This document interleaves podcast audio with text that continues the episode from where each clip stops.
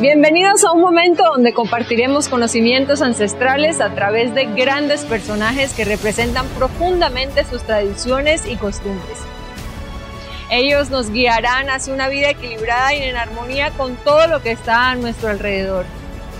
Seremos la voz de la naturaleza que día a día nos habla, pero que muchas veces ignoramos. Esto es Voceros de la Tierra. Hola amigos, yo soy Toya Montoya y les doy la bienvenida al podcast original de INPI TV Voceros de la Tierra, un espacio para compartir, para conversar y aprender de nuestros hombres y mujeres sabias. Aquí entrevistaremos a distintos personajes que nos traen mensajes de amor y conciencia para nuestra Madre Tierra. En este segundo episodio me acompaña Nicolás Paucar. Él es escritor, es protagonista de la película Humano y es pionero en la enseñanza iniciática andinaquero fuera de su comunidad. Nicolás, bienvenido, ¿cómo estás? Muy bien, muchísimas gracias. Estoy, bueno, hablando de los voceros de la Madre Tierra, hoy eso suena muy, muy bonito. muchísimas gracias. Así que bueno, con lo que conozco de Cosmovisión Andina, pues gustoso de aportar, gustoso de conversar, especialmente con ustedes y especialmente agradecidos también a Enti TV, yo, no, ah, Enti Televisión, algo así, entonces, pero igual, de todas maneras, esta palabra a nosotros, a la cosmovisión andina, nos aporta porque habla de, de la representación del Dios, la representación de conciencia, así que uh, esa palabra encarnado, pues que va dando conciencia a, quien a quien nos escucha, pues me parece un trabajo muy bonito, así que gracias, eh, gracias. Gracias a ti por aceptar esta invitación. Es un honor para mí poder conversar contigo.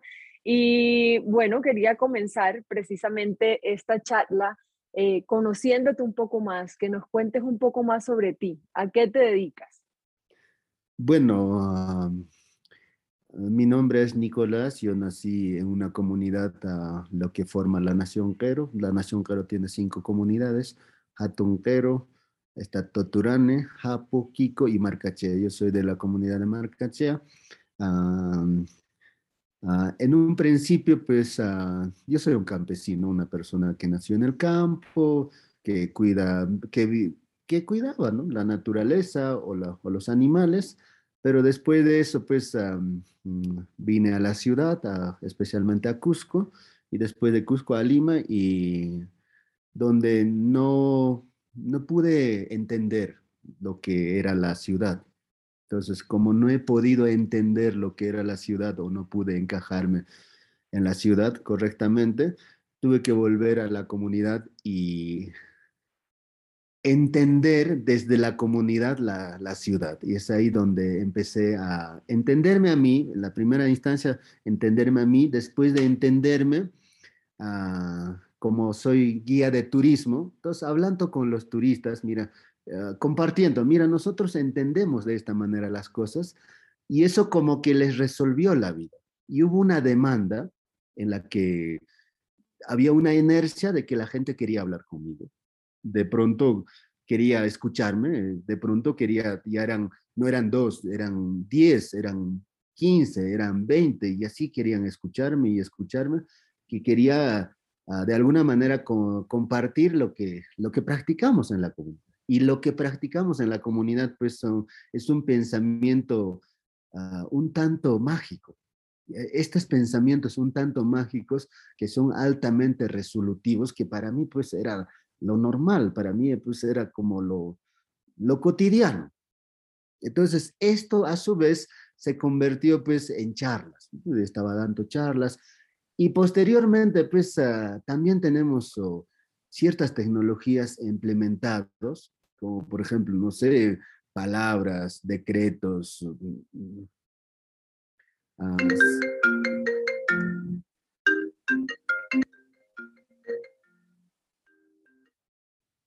ciertas, perdón, ciertas palabras ah, o decretos que normalmente mm, resuelven cosas, o sea, sin resolver, o sea, tanto cuestiones de salud física como cuestiones, o sea, la funcionalidad de uno, como por ejemplo las, vamos a decir, los estados emocionales de uno, como las percepciones simbólicas de uno o percepciones energéticas de uno. Entonces, o sea, como que resuelven cosas que no podemos resolver naturalmente, o sea, con esfuerzo. Entonces, todos estos, o sea, ah, yo hablaba y me decían, a ver, hazlo. Y entonces, eh, como me decían, a ver, hazlo, ah, pues sí hace así más o menos, pa. No, mira, se hace así más o menos, pa. Entonces, y eso ah, me empezó a acentuarme o hacerme sentir que soy un, que tenía ciertos poderes, pero que en realidad no eran poderes, simplemente eran conocimientos que lo practicábamos día a día. Entonces, de ahí me hice, vamos a decir, sanador. Ya tan, una buena parte en la parte física. Después de eso decidí que esa parte no era mi camino.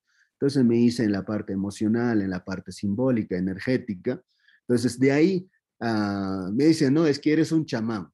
Entonces ni siquiera tenía entendido que era un chamán. Entonces, la chamán o chamán había sido una palabra acuñado por la antropología para referirse a las personas que posiblemente resolverían esas cosas. Entonces, después de eso, ah, después de eso, ah, después de eso, eh, empecé a tener más demanda de ello y ya después de eso ya también hice algo, el trabajo era casi infinito. Ya no tenía espacios yo, entonces después dije, mejor no, mejor prefiero darle formación. En ese sentido, he creado una escuela mm, que, es, que se llama Causa y Pacha, donde la mayoría de los temas de cosmovisión andina se va, de alguna manera, se va compartiéndose.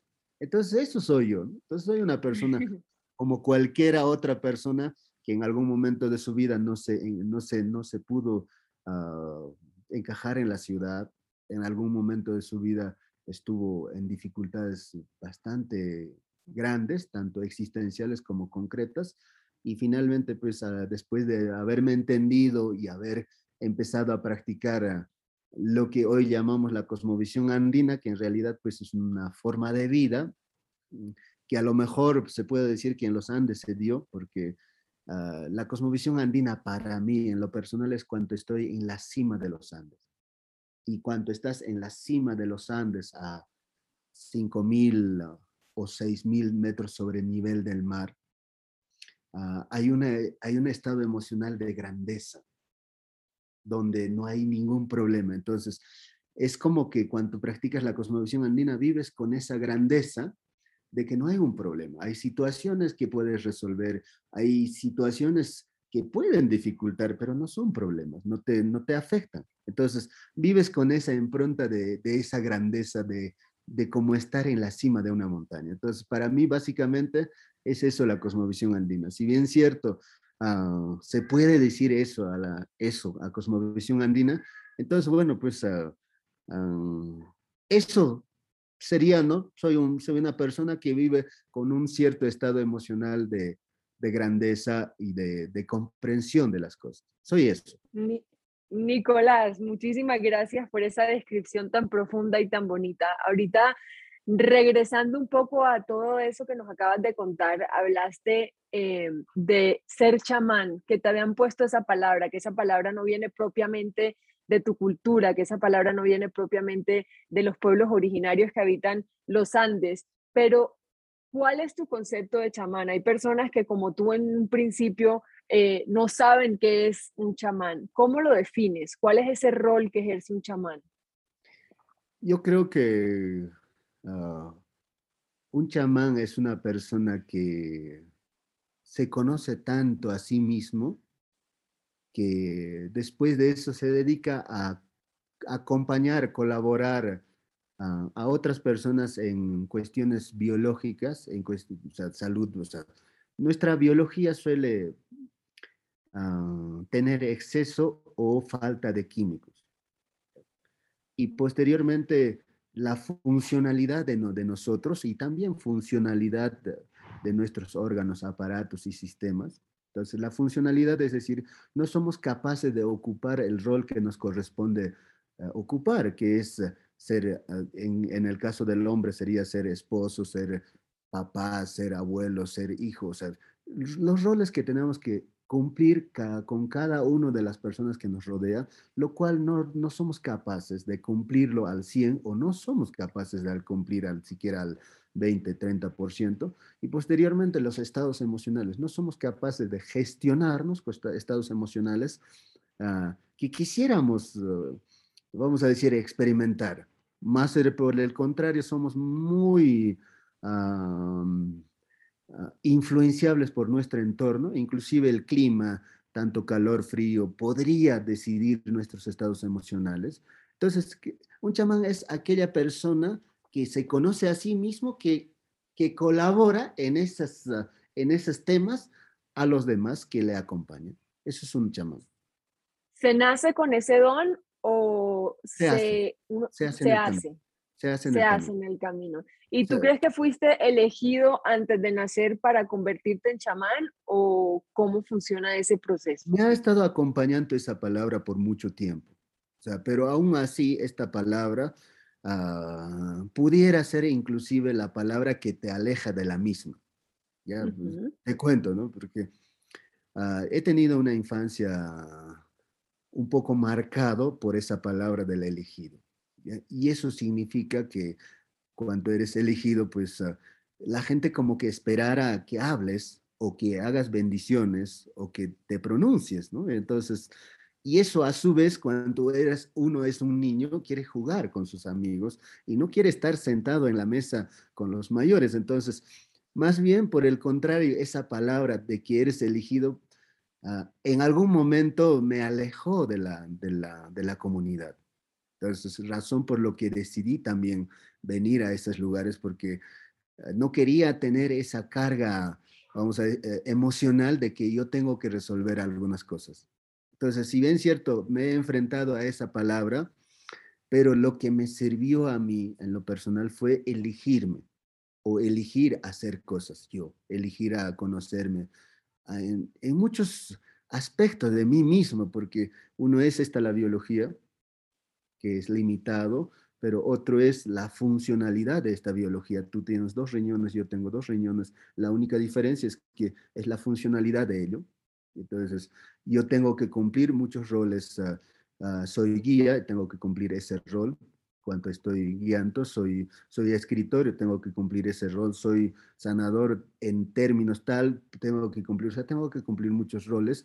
O sea, son diferentes roles que tú tienes que cumplir, las tengo que cumplir. Soy papá, soy también esposo, soy, o sea, soy, ah, vamos a decir, dirijo algunas empresas, o sea, dirijo dirijo mi casa, o sea, tengo que, tengo, y al mismo tiempo tengo demandas ah, de estados emocionales, de alegría, de tranquilidad, las cuales también tengo que conservarlo o tengo que cultivarlo. Tengo símbolos de mi cultura, las tengo que reconocerlo, las tengo que entender, la tengo, yo tengo demandas de energéticas, tengo que gestionarlas o tengo que tomarlo de donde sea. Entonces, todas esas son temas uh, Ah, en la que yo tengo que trabajar respecto a, a los demás. Entonces, en ese sentido, pues ah, las cosas suelen ser personales, ¿no? los temas. ¿Por qué para los pueblos originarios es de vital importancia que ese conocimiento sea transgeneracional? Los pueblos originarios, o al menos hablo de los denominados los incas, Ah, los queros son, vamos, tienen esa, ese título de ser herederos de los incas o el último año de los incas, entre otros títulos. Entonces, dentro de eso hay un proyecto llamado Kapajñán. Este proyecto Kapajñán es un proyecto de garantizar la especie humana en un tiempo de 25 mil años.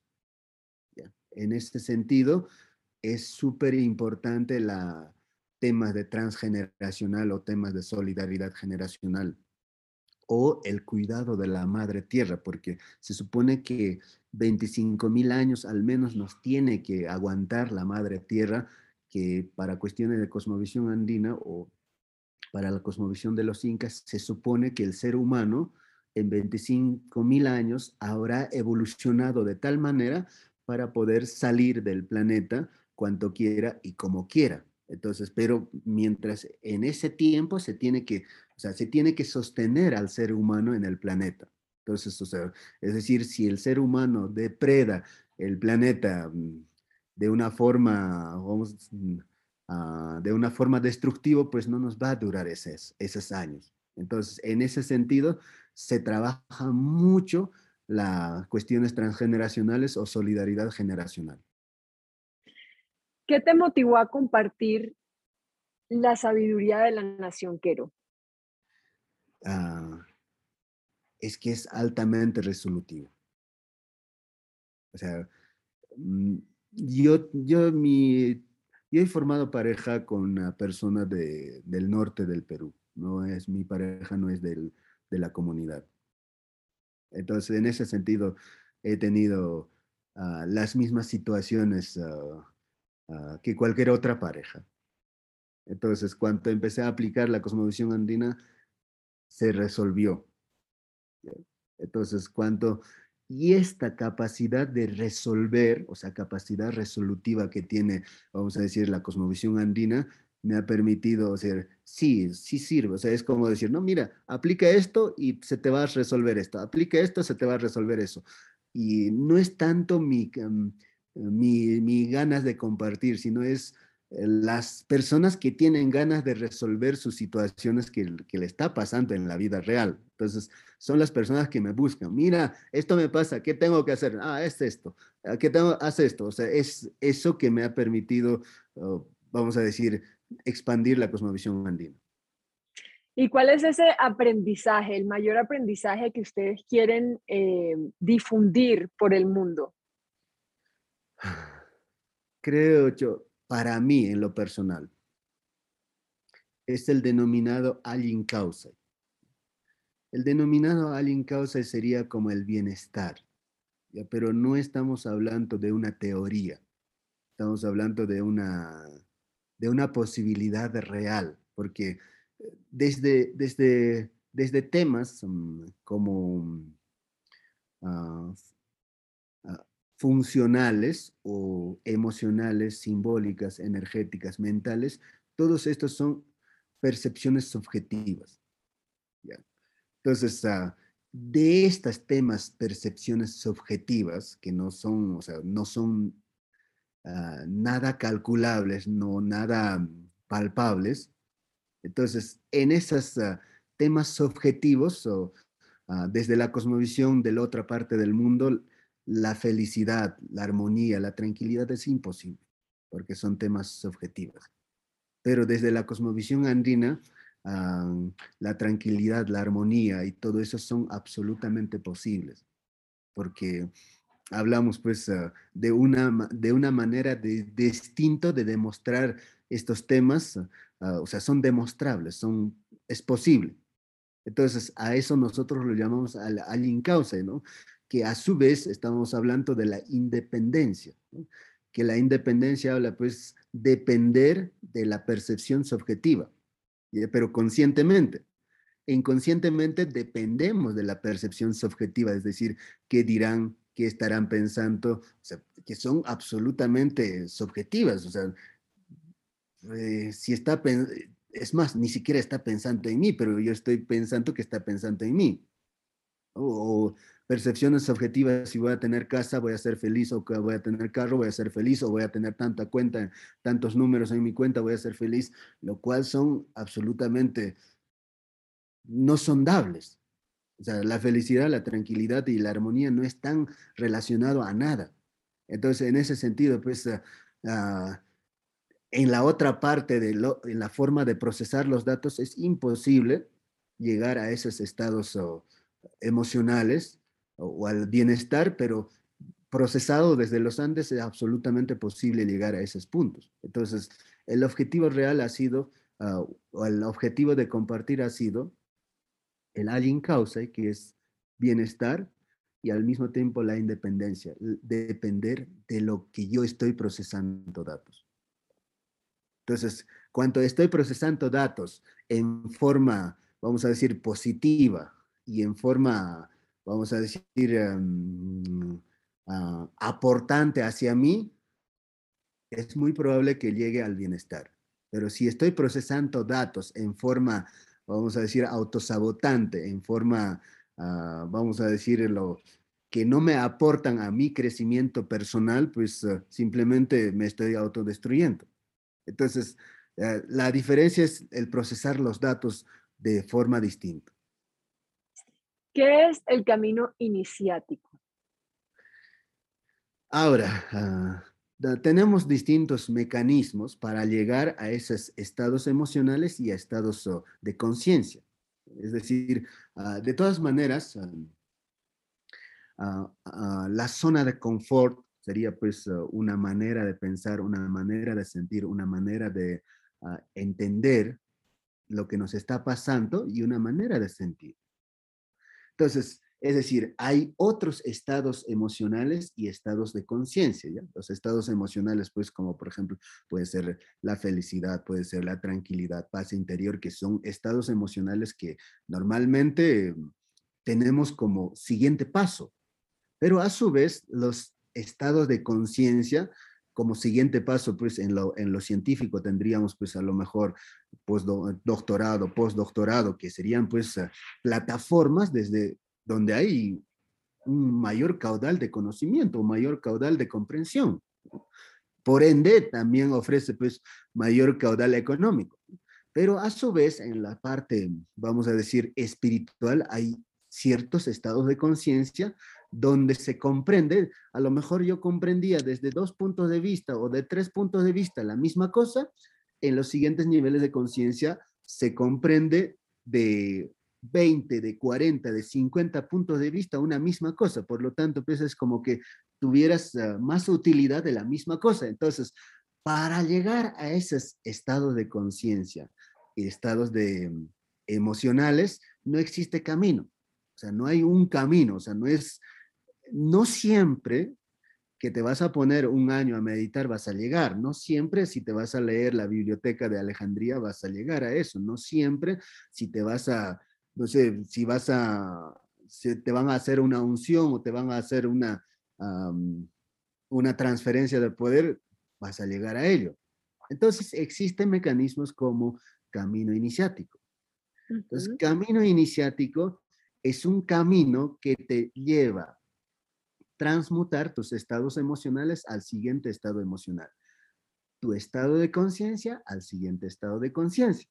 O sea, todo esto, claro, obviamente estructurado, planteado y, es más, son proyectos. Proyectos a un nivel simbólico, energético en la que ejecutas. Los cualquier persona, perdón y te interrumpo, cualquier persona puede iniciar ese recorrido o hay una edad, una edad, no sé, mínima o algún requisito que se necesite para poder hacer eh, o iniciar eh, cualquier este persona, este camino? Cualquier persona. Es más, hasta hace algunos 3, 4 años ah, solo tenía personas de 53 para arriba. O sea, 53 años para arriba. A los 53 años, pues, uh, la persona ya tuvo todo. Tuvo hijos, tuvo pareja, casa, carro, estatus, grados académicos, nietos. Y es ahí donde realmente uno enfrenta a la, segunda etapa de su vida, de donde, dice, ¿no? ¿Qué más hay? Y es ahí donde entraban a la escuela o eh, venían a hacer procesos conmigo. Pero hoy en día, pues, y eso se, se fue como para los jóvenes de desde los 17, 18 años, o sea, ya tienen ese tipo de preguntas. Entonces, ah, se amplió mucho la, la, edad, pero cualquier persona puede hacer esos procesos. Nicolás, me encantaría que profundizáramos un poco más o que me hablaras eh, sobre los códigos andinos. ¿Qué son los códigos andinos? Ah, ah, en la cosmovisión andina estamos muy enfocados en la, en los, oh, vamos a decir, en, capacidades humanas. ¿ya? Desarrollamos capacidades. Entonces, ah, nuestro mayor recurso es, ah, de alguna manera, salir de la casa con la ropa que, está, que estamos puesto y sobrevivir donde sea. O sea, practicamos mucho la adaptación. Entonces, eh, muestra de eso es que las comunidades eh, de los Andes en el campo, pues eh, no tiene mucha importancia las, las comodidades. Pues, simplemente es una estructura ah, triangular nuestra casa, que es básicamente de refugio, donde no hay ni siquiera una asilo. Entonces, ah, en ese sentido hablamos, los códigos son, vamos a decir, palabras que activan ah, códigos genéticos en nosotros, o sea, poderes. Entonces, eh, en total son siete. Y a su vez, estos siete engloban otros gran cantidad de palabras dentro. O sea, los códigos son como una carpeta, o sea, vista ah, informáticamente sería como una carpeta, pero vista desde la frecuencia, es una frecuencia que activa un código genético, que estamos hablando más o menos hipegenética. Entonces, ah, son activantes, o sea, por ejemplo, ¿no? la palabra causa al combinarse Nohankan y Kausai, activa un poder en ti. Este poder que se activa en ti es la capacidad de percibir. Ah, en forma sería la capacidad de percibir de que todo está vivo.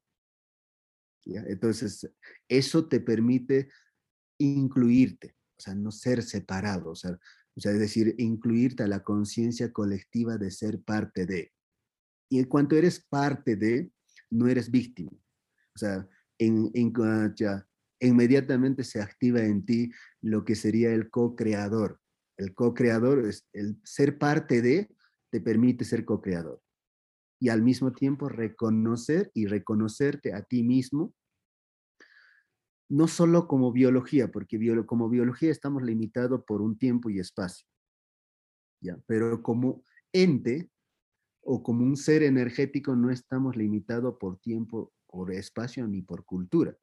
Entonces te permite tener, te permite ganar una conciencia un poco más amplia. Y al mismo tiempo el siguiente código que es el uh, Anya, este código al decir no kankani Anya, o sea, la palabra Anya combinado más no kankani, Ah, te habilita la capacidad de validar tu percepción subjetiva. Normalmente nosotros estamos diseñados para renunciar nuestras percepciones. Entonces, más, estoy, eh, más estamos diseñados para ver o para entender tus demandas o tus percepciones de ti. Entonces, yo renuncio mi percepción para solidarizarme con tu percepción, decir, esto es lo que sí vale, lo que yo estoy percibiendo no vale. Entonces, si en caso de que estuviéramos juntos y dijeras, oye, tengo frío, es muy probable que yo dijera también tengo frío, aunque no tuviera frío. Entonces, constantemente invalidamos lo que nosotros estamos percibiendo a nivel simbólico, a nivel emocional, a todo nivel, y nos oh, acogemos a lo que ya percibido o a lo que ya consolida el otro. Entonces, en ese sentido, no tenemos capacidad de ah, darle fe, o sea, hacer que sea verdad lo que nosotros estamos sintiendo, sino renunciamos a nuestras propias verdades para acogernos a una verdad ya consolidada de los demás. Entonces, constantemente es como que no hubiéramos vivido o como que no tuviéramos mundo. Entonces, o sea, una cosa es el mundo, una cosa es el planeta y otra cosa es el mundo. El mundo es la percepción subjetiva de que nosotros tenemos sobre el planeta y otra cosa es el planeta. Entonces, es decir, lo que no tenemos o lo que no desarrollamos es ah, ah, validar nuestras percepciones como algo real para nosotros.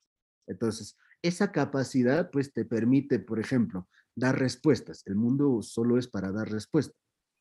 Entonces, es tanto así como, ¿no? Oye, Nicolás, ¿quieres tienes que tener una, vamos a tener una entrevista.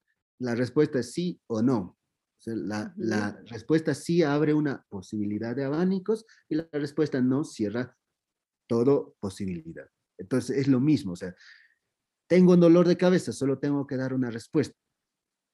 Una respuesta es una aspirina, una respuesta es un uh, ibuprofeno, paracetamol, una respuesta es una danza, una respuesta es, una, uh, es buscar estados emocionales, una respuesta es buscar uh, energía, una respuesta es, pero la pregunta es, ¿qué respuesta es afín a mí? Y esa respuesta doy y el dolor de cabeza se va. O sea, no necesariamente la respuesta correcta es esto o aquello, sino que es... Lo que me o sea, funcione lo específicamente que a la mano a mí o lo que me convenga en el momento. Entonces, cuando aprendí, o sea, cuando se habilitó esa capacidad, es como que se habilitó ah, una capacidad de ver miles de soluciones para una misma cosa. O sea, eh, cuando hay una sola respuesta para una cosa, y es ahí donde, vamos a decir, entramos en la pobreza, entramos en, en- o sea, se vuelve en recurso valioso esa respuesta para todos, y todos queremos comprar esa misma pero habiendo miles de respuestas para la misma cosa. Entonces, esa posibilidad te permite, pues, vivir desde la libertad y no estar viviendo en conflicto o en competencia con los demás. ¿no? Y al fin y al cabo, pues, ah, no, ah, claro, hay prácticas dentro de ese código donde das la razón a los demás. O sea, ya dejas de, o sea, ya no tienes esa demanda de querer tener razón, ya no tienes esa demanda de someter o someterte. Entonces ya vives desde una libertad bastante interesante, pues no, eso no significa que te vayas a aislar, es más, tienes esa capacidad de ah, incluirte en el grupo en la que estás, en la que corresponde. Hoy, por, por ejemplo, yo estoy en, en Cusco. Entonces yo no me voy a aislar de Cusco, o sea, yo no, no digo, o sea, justo cuando vuelvo a la comunidad, so digo, ¿no? Soy más de allá que de aquí. O sea, cuando vuelvo a la comunidad, soy de la comunidad, o sea, participo, me incluyo, pero eso no significa que yo voy a vivir en Queros, no, soy de Queros y no, yo soy, ahora estoy en Cusco y me incluyo en ello. Y el siguiente código, ah, después de eso están los ah, ah, llamado Yankai. Este código, pues, es un código que habla de los caminos para llegar al mismo lugar. Pero aquí es donde, donde se puede entender algunas cosas.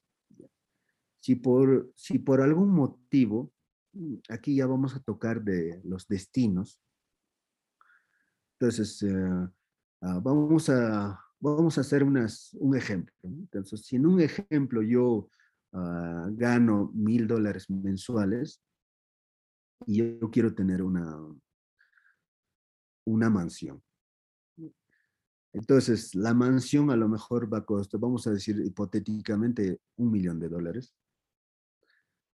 Y entonces, ah, ah, anualmente a lo mejor voy a tener ah, 12 mil ah, dólares. No sé cuántos años necesito para tener la mansión. O sea, no sé cuántos años de ahorro. Pero supongo que son, que en esta vida no me toca. Ya, entonces, dice, ¿no? En la lógica, el planteamiento sería, vas a tener en 250 años, si ahorras tanto, la mansión. Entonces, es decir, son 250 años de camino que tengo que caminar para tener esa mansión.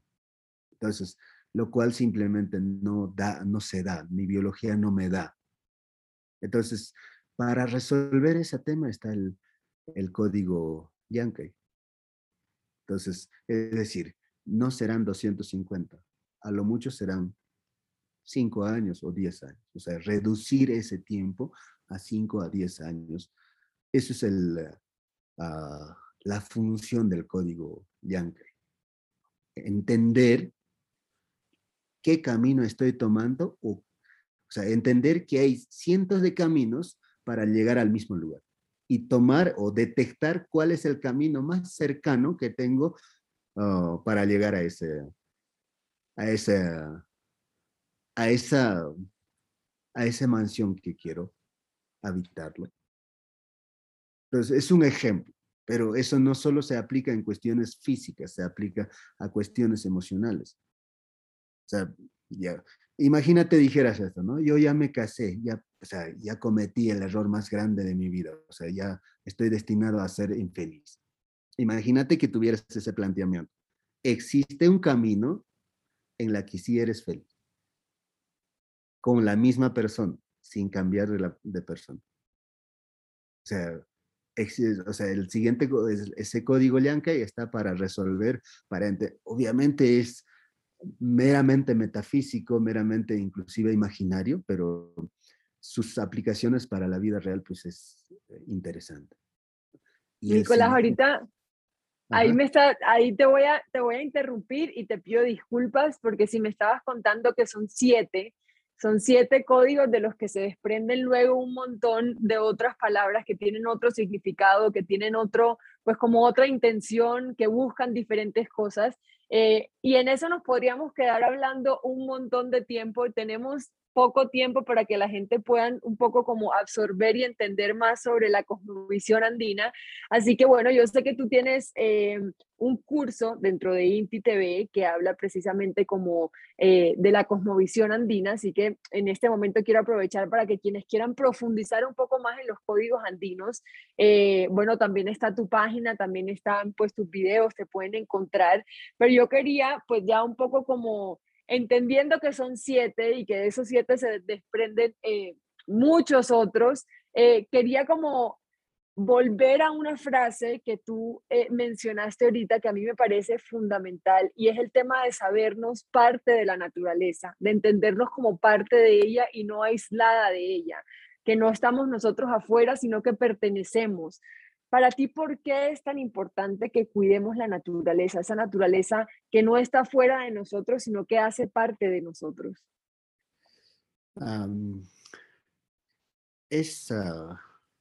¿Cómo lo hago entender? Mira, ah, tendría que ir yo como la naturaleza. O sea, toda mi alimentación, sea mi desayuno, almuerzo, cena, es la naturaleza yo tomo la naturaleza. Yo respiro la naturaleza. Entonces, ah, esta, cuando hablamos de la, de la madre tierra, no estamos hablando de problema de China o de problema de Estados Unidos o de Latinoamérica. Estamos hablando mm, la acción que el ser humano tiene respecto a la naturaleza, estamos hablando del problema de la humanidad de no ser parte de la naturaleza, o sea, de no incluir, o sea, de no tomar en cuenta que la tierra es nuestra casa, nuestro hogar, es el lugar que dejaremos a nuestros nietos o bisnietos, es el recurso más valioso que tenemos. O sea, no, no, sé si me dejó entender. Es como decir, yo veo cuando veo a los mineros, por ejemplo, es como que viviéramos en una casa, en un edificio, y de repente dijéramos, oye, encontré que hay un hierro que va por, el, por las columnas de esta casa y empezamos a taladrar y sacar el, el hierro y no, no nos estamos dando que podemos colapsar. Pero al colapsar, el problema no es del planeta, el problema es de nosotros el que va a desaparecer somos nosotros, el planeta. Tal vez, tal vez como un ah, superorganismo vivo, nos está manipulando para que nosotros hagamos cualquier tontería y podamos autodestruirnos. Tal vez está manipulándonos inclusive la madre tierra. Entonces, aquí lo que tenemos que darnos cuenta es nosotros, de que nuestras acciones poco a poco y nuestras legislaciones deberían ser cambiados poco a poco. O sea, no digo, yo creo que tenemos mucho tiempo cuando uno ah, entiende de nuestra superficie del planeta, ah, el 70% es agua y no tenemos explorado casi nada esa parte. Y el 30% ah, de la superficie, pues, que ni siquiera el 10% todavía estamos habitando, o sea, hay mucho espacio todavía, pero eso no significa que tenemos que ir con la velocidad que, con la que estamos depredando, ¿no? Entonces tendríamos que ir un poquito, desacelerarlo y ir conscientemente ah, con, en esa interacción pues con la madre tierra. Y una de las cosas que se, que se, que se, se tiene, o sea, que, se, que son importantes, ah, tomar la conciencia de que es nuestra casa, el planeta. Es nuestra casa. Entonces, esa, esa nosotros lo hemos retraducido, hemos practicado durante muchos, o desde que tengo memoria o desde que escucho las historias de tradición oral, de ofrendar una semilla a la madre tierra o de decir gracias a madre tierra o tomar a la tierra como la madre. En, el simbolismo, la figura mental es eh, lo siguiente. Nosotros cuando éramos fetos estábamos conectados con, la, con nuestra mamá desde el cordón umbilical y ahí estábamos protegidos por un líquido amniótico y estábamos pues comiendo, nutriéndonos de mamá. Y hoy en esa figura mental estamos en, el mismo, estamos protegidos por, un, por una atmósfera y comemos, ah, respiramos, tomamos a la madre tierra. Entonces es esa misma sensación de estar protegido por ella, de estar, ah, o sea, de estar ah, cobijado, de estar, de estar abrazado en ese entorno gaseoso de esta, de esta atmósfera por la madre tierra. Entonces, teniendo esa sensación, te aseguro que no tendrás ni gripe, no, tendrás ah, desequilibrios o, vamos a decir, bioquímicos en tu cuerpo, porque está, tu cuerpo está en constante interrelación con la madre tierra. O sea, tiene muchos beneficios ah, al tener esa, esa, ese tipo de pertenencia o ese tipo de relación con la madre tierra. Muchas gracias por esta, sí, manera de verlo. Siento que es muy clara y es muy, muy especial. Yo que siempre he profesado y he comunicado como esa importancia de tener, em, de mantener ese equilibrio, de ser recíprocos con la tierra, de devolverla en la medida en que le quitamos. Creo que es una manera muy bonita de entenderlo y de entender que dependemos 100% de nuestra madre tierra. Entonces, muchas gracias por esa explicación eh, hay una frase que siempre se dice eh, y dice así, dicen que las pequeñas acciones generan grandes cambios. ¿Tú qué opinas sobre esta, sobre esta frase? Totalmente de acuerdo, porque no digo que hay que recoger la basura o no digo que hay que detener la tala de árboles, pero digo que esa que está delante de tu puerta, ese arbolito hay que cuidarlo. Digo que esa basura que íbamos a botar, trate de no botarlo. Digo nada más eso. Es, creo que esas acciones de, de ver la naturaleza como nuestro hogar, como nuestra casa, más que suficiente va a cambiar las cosas que queremos. O sea, no necesitamos hacer todavía grandes ah, luchas. Nicolás, muchas gracias por tu tiempo. Ya se nos acabó el tiempo, por lo menos aquí en este programa, en este podcast. Pero hay una pregunta que es muy importante y es lo que nos reúne aquí hoy y es la última pregunta que te voy a hacer y es ¿cuál es ese mensaje que la Madre Tierra quiere que nos transmitas hoy?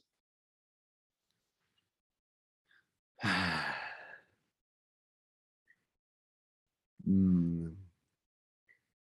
De todas maneras, ah, la madre tierra es un superorganismo consciente y vivo. Entonces, ah, nuestras acciones, no estoy hablando de la individualidad, sino estoy hablando de la colectividad como ser humano, no están siendo correctos respecto a la madre tierra. Y el tema es que si nosotros seguimos de alguna manera accionando de esa manera, creo que tenemos más dificultades, aparte de, la, de lo que habíamos entendido como pandemia, con mayor letalidad y creo que ah, estamos caminos hacia nuestra autodestrucción o hacia nuestra conversión de, de seres eh, biológicos a seres ah, ah, más o menos ah, digitales o seres tipo robot, ¿no? Estamos creo que a ese camino. Entonces, si no queremos ir por ese camino, deberíamos considerar vivir en, en cierta armonía con la madre tierra.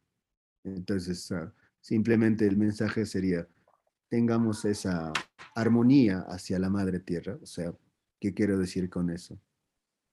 Ten la amabilidad de no tomar la madre tierra como, como peligroso. Camina descalzo, embárrate, cultiva un árbol. O sea, el día que tomes a la madre tierra como peligroso, ese día la tierra te va a atacar. Desde, vamos a decir, desde zambullidos hasta alergias o simplemente pues ah, vas a tener que utilizar la mascarilla por, por siempre. Y el agua no será consumible para ti, ni el aire será respirable para ti. Por lo tanto, pues todo tendrás que tomar agua agregado con, con polímeros y aire tendrás que tomar filtrado. Entonces, no vayamos hacia ese camino, sino empieza a tomar a la madre tierra como algo beneficioso. Eso sería el gran cambio que hagas en tu vida. Si haces ese cambio, está garantizado tu salud, tu bienestar. Pero si no, al menos en la tierra no. Tendrás que irte de la tierra. Respetar a nuestra madre tierra, honrar a nuestro padre sol y no tomarla como peligro. Y también eh, yo creo que agradecer, agradecer todos los días por el hecho de estar vivos, por habitar este hermoso planeta eh, que llamamos hogar, casa, esa casa que nos une a todos eh, y que nos invita a cuidarla y a protegerla.